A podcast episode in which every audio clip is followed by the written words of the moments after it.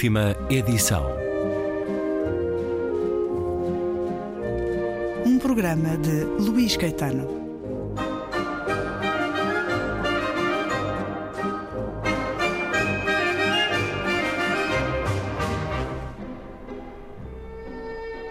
Nesta altura eu trabalhava como médico no Hospital N, algures na província. Depois de amputar uma rapariga a perna esmagada numa trilhadora de linho, fiquei tão famoso que o peso da minha glória por pouco não me esmagou. Pela pista nivelada pelos trenós, chegavam à consulta cerca de 100 camponeses por dia. Deixei de almoçar. A aritmética é uma ciência dura. Suponhamos que para cada um de 100 pacientes eu gastasse apenas 5 minutos. 5. 500 minutos são 8 horas e 20 minutos. E o que é importante, seguidas. Além disso, também era responsável por um serviço de internamento com 30 camas. E ainda fazia operações. Resumindo, quando regressava à noite do hospital, não queria comer, nem beber, nem dormir. Não queria nada. Sobretudo que ninguém me viesse chamar para algum parto. Contudo, no espaço de duas semanas, fui levado de trenó à noite umas boas cinco vezes. O meu olhar tornou-se úmido e sombrio, e acima do nariz surgiu como um verme uma ruga vertical. À noite, numa névoa instável, sonhava com operações mal sucedidas, costelas à vista, mãos cheias de sangue, e acordava, pegajoso e gelado, apesar do calor da lareira holandesa. Na visita dos doentes, eu precipitava-me, arrastando atrás de mim o enfermeiro, a enfermeira e duas auxiliares. Parando em frente da cama em que o doente jazia derretido pela febre e respirando queixosamente, tentava espremer todo o conteúdo do meu cérebro. Os meus dedos percorriam a pele seca e escaldante. Eu observava as pupilas, dava palmadinhas nas costelas, ouvia o misterioso bater do coração algures na profundidade e só tinha um pensamento. Como havia de o salvar? E este também, e aquele, todos. Decorria uma batalha. Começava todos os dias de manhã, na luz pálida da neve, e acabava no amarelo intermitente do candeeiro de querosene. Bem gostava de saber como tudo isto vai acabar, dizia eu à noite para mim próprio, pois vão chegar assim, de trenó, em janeiro, em fevereiro e em março também. Escrevi para Graciovka e muito educadamente lembrei-lhes que no hospital de N deveria haver um segundo médico. A carta partiu de Trenó para fazer as 40 verstas pelo oceano de neve alisada. Passados três dias veio a resposta. Escreviam que, claro, claro, com certeza, mas não agora. Por enquanto, não havia ninguém disponível. E é um certo do conto A Tempestade de Neve, faz parte do conjunto reunido sob o título Apontamentos de um Jovem Médico, autoria de Mikhail Bulgakov.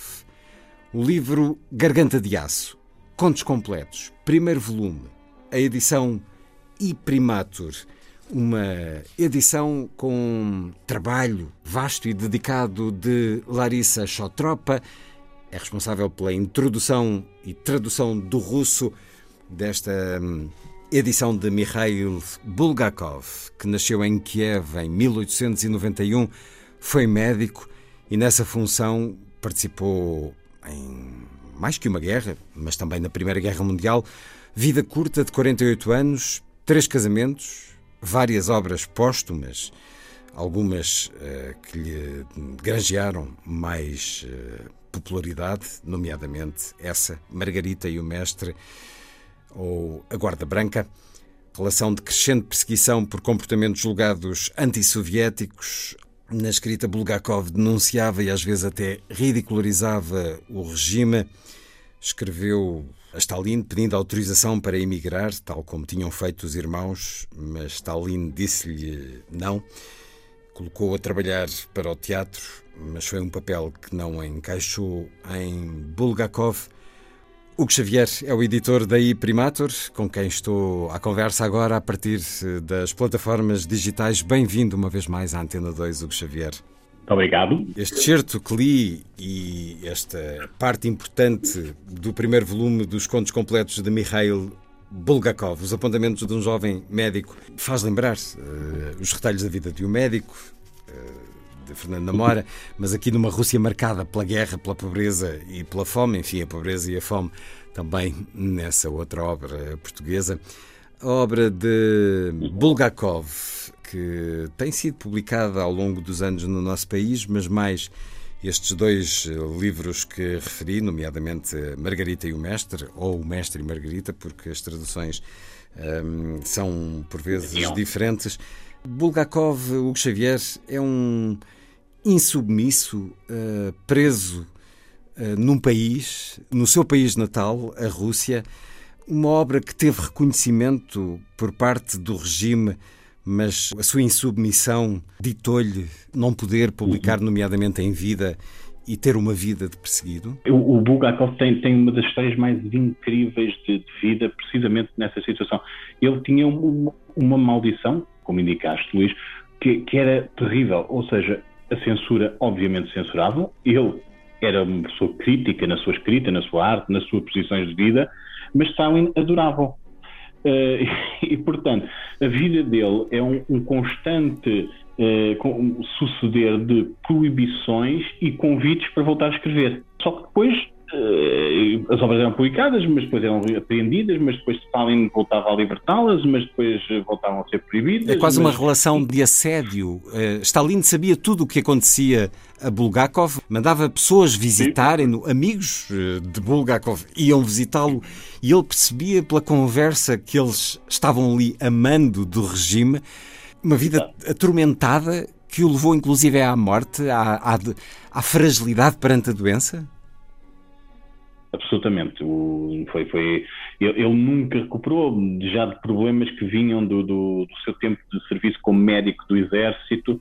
Um, e, aliás, algumas dessas experiências estão aqui patenteadas em alguns destes pontos, quer como médico da aldeia, que ele também foi, quer como depois médico do, do Exército, período de que ele viveu de constante incerteza sobre, hum, sobre toda a sua produção artística. E por isso também um autor que, que, fez muitas experiências em estilos completamente diferentes. Eh, entre este volume de, de, de, primeiro de Contos Completos e o segundo volume, que vai aparecer em 22, os leitores vão encontrar contos que vão desde o altamente realista, como, como este que, que leste, a, a, contos surreais, uh, literalmente fantástico, surreal, quase ficção científica. Uh, ele passou por todos os géneros numa tentativa de acertar numa fórmula que, que, que lhe permitisse uma segurança de vida que ele nunca teve. E, e, portanto, isso obviamente, se não fosse por mais outra coisa, essa incerteza uh, constante de, de, do que é que é o, o, o, próximo sucesso ou insucesso e a próxima possibilidade de, de fazer aquilo que eu tanto queria, escrever, cria obviamente uma tensão que aliada a todos os outros problemas de saúde e, e, é, e, é e é um país que estava numa, numa que vinha de, de constantes uh, acertos sociais e que não permitiam que existisse sequer, salvo para, para, para figuras gradas ao regime, uh, não existissem sequer um, boas qualidades de vida, portanto, boa alimentação, hum. as, as, as coisas básicas. como sabemos, e portanto. Exatamente, toda essa irregularidade é, é, o retrato de vida de Bulgakov, ou seja, ele viveu hum, na pele e pessoalmente a mesma incerteza que, que, que decorria numa União Soviética hum, iniciante e, e incerta. Há uma frase de Larissa Chatropa na introdução: o preço da palavra de protesto é a vida. Isso aconteceu com Bulgakov. Há uma afirmação eh, curiosa nestes dias que em Portugal se discute como foi possível passar dados pessoais de contestatários a regimes pouco democráticos, nomeadamente à Rússia, e escreve também uh, Larissa a narrativa grotesca sobre, sobre aquilo que nos deixou Bulgakov, a narrativa grotesca sobre os funcionários incompetentes e preguiçosos, a máquina burocrática do Estado, as falhas e os excessos da sociedade soviética, tudo isso é aqui representado de uma forma muito exata e não sem momentos de humor. Eu diria que também se pode aplicar isto ainda hoje a muitos eh, lugares, esta incompetência da máquina burocrática, e também tem muito a ver com esta questão que marcou Portugal nestes dias sobre o entregar dados pessoais de contestatários àqueles que são contestados sem nenhuma razão para isso. Ora, Mikhail Bulgakov, nesta edição e Primatur, que nos traz, como é habitual em muitos livros, frases de grandes autores uh, sobre uh, o escritor russo. São frases que muitas vezes lemos distraidamente, mas as que foram selecionadas para aqui causam impressão, causam respeito. Desde logo na capa, Salman Rushdie, Bulgakov. É a soma de todos os autores clássicos russos num só escritor brilhante, incomparável e genial. Depois Kundera, admire-se Bulgakov, que conseguiu trazer uma tradição de escrita russa e fazê-la sobreviver no meio da tempestade. Susan Sontag. Quem nunca leu Bulgakov não pode compreender a literatura russa moderna. Tournier, Michel Tournier, Bulgakov é o meu autor russo de eleição. E há outras frases que a editora eh, convocou para também propor aos leitores uh, ou o conhecimento ou uh, o regresso, a redescoberta de Mikhail Bulgakov, autor do período final de um século de ouro na Rússia. Ele nasce em 1891, é contemporâneo ainda de Chekhov e de Tolstói. Uh, Tolstói morre em 1910, mas já não se cruza, por exemplo, com Dostoevsky ou Gogol. É herdeiro, no entanto, de todos eles. Há cartas de Bulgakov em que ele admitia que, que, na realidade queria escrever grandes romances uh, dentro lá está, da tradição russa um, e, e, nunca conseguiu precisamente por causa das incertezas e de, de, de, das censuras de, das reações ao, aos seus textos o, o, o, grande livro Bulgakov acaba por ser Margarida e o Mestre e, e em que na realidade é, é, um, é um épico subversivo, é uma coisa que foge um, àquilo que era, àquilo que era o, o, clássico, mas a estrutura não deixa de ser uma estrutura muito próxima de, de, de obras como, como Guerra e Paz. Um, em termos de, de de, de, de, encaixe, obviamente no Guerra e Paz estamos a falar de, de, relações entre famílias, aqui estamos a falar entre dois, dois personagens, mas, mas estamos a falar muito, muito de, estruturas semelhantes e, e quem, quem for ver a obra de, de Bulgakov, este livro traz-nos boa parte dos pontos eram inéditos em português, não, deste primeiro volume então quase todos, no segundo volume alguns tinham sido traduzidos a partir de edições francesas, mas, mas quem, quem vir isso vai, vai perceber de que forma é que muitas destas obras são inclusive, e, e o próprio Bulgakov admitia isso em correspondência com outros escritores, eram eh, estudos para coisas que ele queria desenvolver. Uh, e depois acabar por, por torná-los ou mantê-los como pequenos uh, esboços narrativos, precisamente porque, porque nunca conseguia ter a coragem ou a, a convicção de que uma obra grande poderia passar nos tempos incertos em que ele vivia.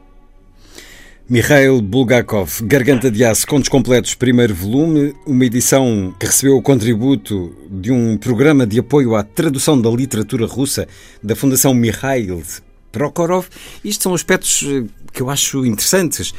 Esta fundação é russa, Hugo Xavier? É uma fundação russa, foi criada por um, por um milionário russo e tem um, um fundo de apoio uh, de traduções que, que já apoiou, apoia obras de traduções de, de, autores russos, quer em ficção, quer não ficção, uh, de uma forma muito, muito universal. Eles têm, pois, têm apoiado obras publicadas em todo o mundo e, e, curiosamente algumas vozes que poderiam até pensar-se que, que não seriam da simpatia do atual czar. Exatamente, exatamente, nem mais. E, mas mesmo assim tem, tem, tem, feito e tem feito um trabalho excelente e, e, para nós isto é muito, muito importante porque, porque são traduções que, que são caras, ou seja, claro. traduções de línguas pouco habituais envolvem não apenas o, o, trabalho de um tradutor que geralmente tem um custo de, de, de trabalho de tradução mais, mais elevado, como precisamente porque esses tradutores não são nativos, precisam mesmo assim de uma revisão literária uh, por cima para, para, para, limar algumas coisas que, que simplesmente se perdem na, na questões de naturalidade uh, e portanto todo, tudo isso são custos que muitas vezes Uh, sem eles uh, a obra ficaria proibitiva em termos de preço e seria impossível traduzir noutros, noutros países. Uh, curiosamente, do lado da Rússia, esses apoios são todos muito recentes. até há bem pouco tempo não, não existiam e por isso, na altura, os poucos tradutores que nós tínhamos a trabalhar de russo para, para português faziam também obras bastante espaçadas no tempo em termos de produção, porque, porque não, não, não, era possível as editoras assumirem todo, todos esse tipo de livros sem, eh, sem, sem saber que eram exatamente um risco que não era de maneira nenhuma uh, certo que, que viesse a ter sucesso no mercado. Bravo para este milionário russo. Há os que compram clubes de futebol. Mikhail Prokhorov apoia a tradução da literatura russa, portanto, tiramos-lhe o chapéu. Nesta belíssima edição de Mikhail Bulgakov, agora pela I Primatur, com a tradução e introdução de Larissa Chotropa, que aqui nos diz que Bulgakov não aceitou a Revolução de 1917, a que chama Loucura de Outubro não tem a mínima dúvida de que o povo russo pagará um preço muito elevado. A loucura dos últimos dois anos empurrou-nos para um caminho terrível. Começamos a beber a taça do castigo e vamos bebê-la até ao fim, escreveu Bulgakov. Era precisamente em situações irremediáveis que se revelavam de forma particularmente impressiva a coragem e a firmeza de Bulgakov, incapaz de praticar qualquer ato que contradissesse os seus princípios, o seu código de honra. Uma vida terrível, ehm, com essa perseguição, esse assédio, que nos é também aqui contado por Larissa Chotropa, que, que, nos dá um verdadeiro mapa histórico e biográfico para melhor entendermos estes contos, até porque toda a obra de Bulgakov, incluindo Margarita e o Mestre, é uma constelação de referências entrecruzadas, eh, muito ligadas à própria vida dele. Nestes contos, por exemplo, para além dos que referi, que eh, têm a ver com os apontamentos de um jovem médico, a vivência, a experiência de médico nas guerras, nomeadamente, atravessa muitos outros contos. A experiência pessoal está aqui em muitos outros contos e são mais de duas dezenas, eh, perto de três dezenas, creio, nomeadamente esse Morfina, que tem muito a ver com a a experiência de dependência do próprio Bulgakov, eh, de que se livrou porque uma das mulheres dele, eh, com muita sapiência, eh, foi, enfim, trocando as substâncias aditivas por água e assim se livrou ele de, dessa dependência. Garganta de Aço, Contos Completos 1 de Mikhail Bulgakov. Já aqui ouvimos o editor dizer-nos que o segundo livro chegará em 2022.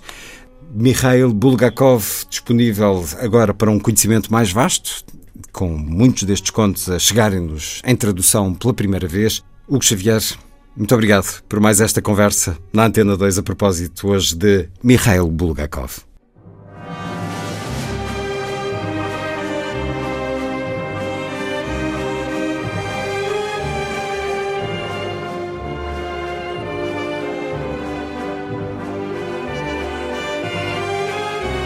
Última edição.